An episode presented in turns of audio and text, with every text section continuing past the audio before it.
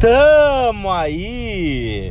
Gurizada medonha, que saudades de fazer esse vermelho e branco podcast, sempre com tanto carinho para reverberar as coisas que acontecem com o Esporte Clube Internacional. No pós-jogo desse Santos 0 e Inter 0, tô aqui com meu amigo Lucas Colar para falar um pouquinho do que foi a partida e já para me dizer de saída. Olá, Lucas Colar, o que achastes desse empate colorado ontem na Vila Belmiro, meu velho? Bom, bom dia, boa tarde, boa noite para quem está nos escutando, porque eu não sei quando você está nos escutando, mas o importante é que você está nos escutando, vendo esse podcast maravilhoso. Bom, é, para mim, o empate do Inter com o Santos é, são dois pontos. Primeiro, é, se eu propusesse para vocês e até para ti, Dricos, o empate contra o Santos na Vila Belmiro antes do campeonato começar, a, a grande maioria teria aceitado.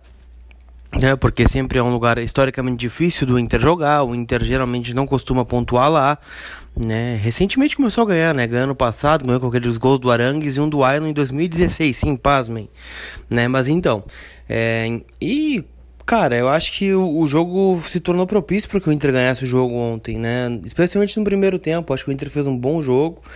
Né? E tem coisas que eu não entendo, assim, quando saiu a escalação do Inter ontem com o parede titular, é... eu vi muita gente no Twitter, ali no Instagram também, é, criticando o Parede, nossa, porque o Parede, porque não o Sarrafiori, e o Parede jogou bem de novo, cara. Eu não lembro de uma atuação tão ruim do Parede assim que, que faça justiça para essa galera que tá criticando.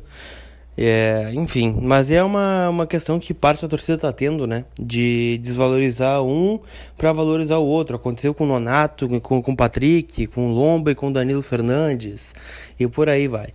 Né? Mas enfim, acho que o Inter fez um bom jogo. É, no segundo tempo também teve chance de fazer gol com o Nonato, com, com o Potker duas vezes e, e não fez. O Santos pouco risco ofereceu ali, né? Teve duas bolas, talvez uma ali com no pênalti do, do Rodrigo, que é um belo ator, inclusive.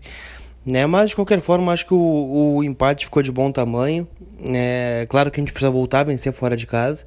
Né? Faz muito tempo que o Inter não ganha fora no Campeonato Brasileiro. Mas eu vi coisas positivas. Acho que o Inter está atingindo uma maturidade muito grande. E, e, isso é coisa de time que, se Deus quiser, vai ser campeão no, no final do ano. Não sei se tu pensa da mesma forma e queria saber o que tu achou também, meu caro Rodrigues. O que, que tu achaste de Santos 0 Inter 1? Pera, pera, pera, pera. Quanto é que foi o jogo só pra me lembrar? Na verdade, Internacional 0, Santos 0 ou Santos 0, Internacional 0 me emocionei. Me perdoa, meu caro Dricos. Tá mais que perdoado, rapaz. Tu tem o crédito aqui do tamanho do universo com a audiência do Vermelho e Branco Podcast, assim como comigo, meu irmão. Cara, eu achei o jogo bom achei que realmente as cobranças que vêm sendo feitas e as comparações elas são um pouco danosas ao plantel e ao que se espera do Inter em 2019. Eu sinceramente, cara, não concordo em diminuir um determinado jogador para tentar aumentar ou melhorar, né, a imagem dele perante a própria torcida ou ao, ao próprio público em geral, né? O fato de querer o Sarrafiori por ser um jogador mais leve, mais habilidoso, que tem mais futuro, na minha opinião, no futebol futebol não me faz desdenhar do Parede, longe disso, acho ele também um cara que vem sendo colaborativo, importante para o plantel do Inter, né? A mesma coisa aconteceu lá é, nessa disputa entre Patrick e Nonato, que ainda não está definida, mas que provavelmente, né, vai fazer do Nonato se manter titular do time do Inter quando o Patrick tiver à disposição do Oder Hellman. Mas, cara, o Patrick tem a sua importância, é um cara aguerrido, é um cara que colabora, é um cara que foi destaque por muitas vezes do Inter e a gente sempre fica falando da questão, né, é, física, o do quanto ele cansa, do quanto é exaustivo, extenuante às vezes a função que ele que ele desempenha no time do Internacional, né? Muita gente compara, ah, mas o Edenilson não cansa. Cara, o Edenilson é um ET, velho. O Edenilson corre demais. O Edenilson corre os 90 minutos. Então, por óbvio que o, o Edenilson não pode ser comparação, porque ele é uma exceção, né? E na questão física, ele é um baita cara e sem dúvida também acrescenta muito. Bom, sobre o jogo, os 15 primeiros minutos, eh, eles foram complicados, o Inter se segurou, depois dominou o Santos, por pouco não fez o gol, e no final do jogo jogo eu acho que o Odair pecou em principalmente colocar o Pote, que ele manteve parede, né, é, na equipe do Internacional e tirar o Guerreiro. Ponto. Eu acho que o Inter deixou de ganhar, mas ainda assim não faz o resultado ruim, longe disso, cara. E agora é tudo Copa do Brasil. A gente tem um confronto aí contra o Papão e eu já quero saber, cara. O primeiro foi 3 a 1 Inter Beira-Rio e o segundo agora nós estamos indo jogar em Belém. O que, que tu espera desse confronto entre Paysandu e Inter na quarta-feira, cara? Eu espero que o Inter entre atento, né, contra o Paysandu no Mangueirão. É um lugar difícil de jogar, ainda mais com o Mangueirão balançando, né? Graças a Deus nunca estive no Mangueirão. Mas enfim, o Inter vai com o que tem de melhor, foi o que disse o Odair após o jogo contra o Santos. E, e o Inter já tem muitos falques, né, Dricos? O Inter não tem o Moledo, o Inter não tem o Dourado, o Inter não tem o Camilo. Essa parte é brincadeira. É, mas, de certo ponto, o Inter tem alguns desfalques importantes, né? Pode ter o Edenilson, que deixou o gramado mais cedo ontem. E, ontem o Inter encerrou o jogo com só quatro titulares em campo, né? É, Lomba, Iago, Cuesta e Nonato. O resto tudo reserva, né? Então, para ver o tamanho do que o, que o grupo, né? O tamanho do que o grupo do Inter tem feito nos últimos jogos. Mas se eu tivesse que apostar num time, eu apostaria em Lomba, Zeca, Emerson, Cuesta e Wendel. Lembrando que o Iago está na seleção sub-20. É, no meio campo, Lindoso e Edenilson ou Richelli. E aí a gente pode fazer várias conjecturas, né? Botar o Nonato ao lado do Lindoso e botar mais um meia, mas acho que o D'Alessandro não joga em Belém, né? É, e aí apareceu o Sarrafiore, mas acho que não. E aí do meio para frente, é, Nonato, Nico Lopes e, na, e, e, o Parede ou o Potker. Potker acho que não, né? Mas o, o Parede, o Sarrafiore, enfim, aí é aquela, aquela substituição de local que está sempre em aberto, na minha opinião. E na frente, o Paulo Guerreiro, o Thor peruano, tatuado e maloqueiro, meu querido Dricos. E acho, sinceramente, que dá para ganhar o jogo. Né, o Paysandu vem numa, numa sequência muito ruim, inclusive as notícias que vêm lá do, do Pará hoje dão conta do Paysandu sendo recebido com ovos no ônibus hoje né? A torcida muito insatisfeita com o rendimento do time, demitiu o treinador, né? o Léo Condé. Então acho que é um é um jogo que o Inter tem tudo para se classificar para as quartas de final, inclusive com uma nova vitória. E tô para dizer que não precisa colocar a força máxima para garantir. Claro, sem salto alto, mas né? O Paysandu é um time bem limitado. E tu concorda comigo ou, ou, tu acha que o Inter precisa ir com força máxima porque ainda não está garantido a vaga nas quartas de final? Ah, meu amigo Lucas Colar, eu vou te dizer, cara, uma impressão que eu tenho é que o D'Alessandro não vai ficar duas partidas fora em sequência. Vai estar tá calor lá, vai estar tá quente, vai ser um jogo complicado, mas eu acho que é o tipo de fogueira que o próprio gringo gosta de estar, ele é um cara que gosta de se desafiar, de se desafiar de ser desafiado. Eu acho que é uma partida onde ele vai acabar participando, se não desde o começo dela, a partir do segundo tempo. Eu acredito que ele vá fazer parte. Eu, sinceramente, acho que o confronto não está definido, mas está bem encaminhado. Acredito também que o Odair não vai contar com algumas das suas peças principais até em função de preservação. É o caso do Edenilson, né? O desgaste no Mangueirão, ele é, ele é bem complicado. Mas a piadinha que tu fez com o Mangueirão vai balançar, eu achei que foi até pior do que não vamos ter o Camilo, né? Porque de toda forma a gente vai já contar com esses desfalques aí, né, meu? Bom, eu tô apostando numa vitória do Inter, como eu disse. Né? Vou apostar num. Ainda tá muito cedo, mas vamos colocar um 2 a 1 Inter de novo. É, gols do. Do Sobis e gol do Nonato.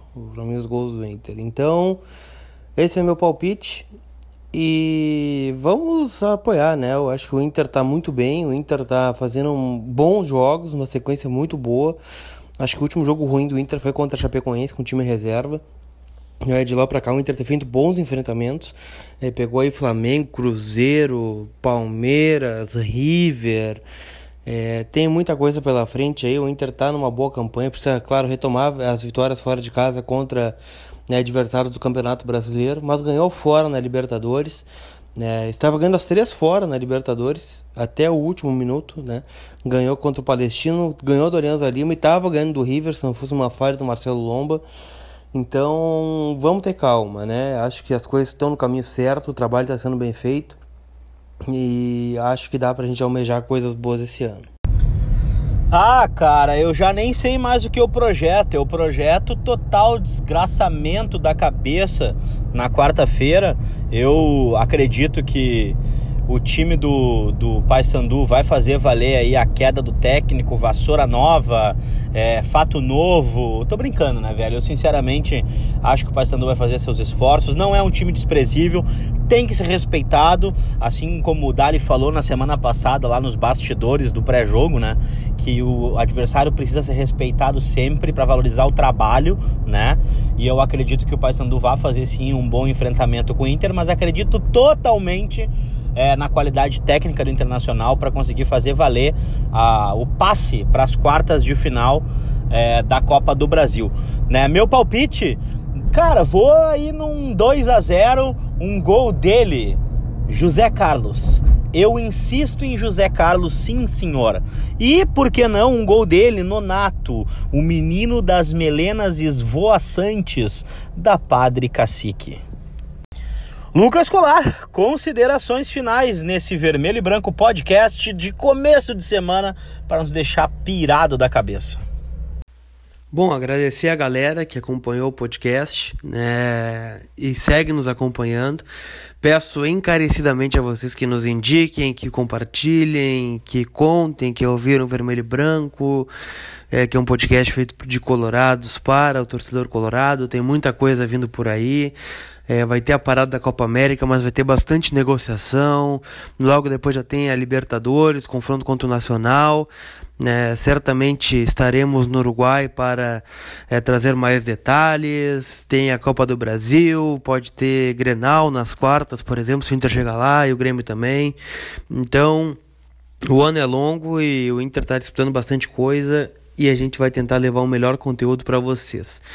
Então deixo meu abraço a todos, né? Espero que no próximo episódio a gente possa falar já de uma classificação do Inter contra o Paysandu, né? De um Inter ainda mais forte, com um elenco forte, né? Porque eu estou muito esperançoso em coisas boas esse ano. Então deixo meu abraço a vocês e obrigado pela audiência. Pô, e eu faço das tuas palavras as minhas também.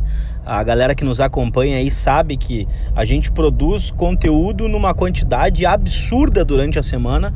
O podcast é mais uma forma da gente chegar nas pessoas, né? Essa parceria que a gente construiu, ela se consolida cada vez mais e a gente espera que mais e mais pessoas estejam conosco, cara, porque aqui nós somos é, o mais orgânicos, o mais naturais possível com a nossa audiência. Às vezes a gente tá bem, às vezes a gente tá mal, às vezes a gente tem mais tempo, às vezes menos tempo. A gente já gravou do trânsito, do CT, é, parado no meio da rua. A gente já fez uma série de coisas, já fizemos live na um na, uh, num cada um na sua casa, já fizemos live no pátio do Beira Rio. E a parte mais legal é gerar conteúdo que interesse a torcida colorada, que interesse os colorados que torcem e que querem trocar ideia sobre o internacional. Então, um beijo do gordo, sigam a gente, sem dúvida. A gente vai estar tá aqui depois desse Paysandu e Inter, que eu espero de todo o coração o Inter avançando para as quartas de final e como disse tu, Lucas, é, faltarão seis jogos para tão famigerada taça ser levantada por ele, Andrés Nicolás D'Alessandro.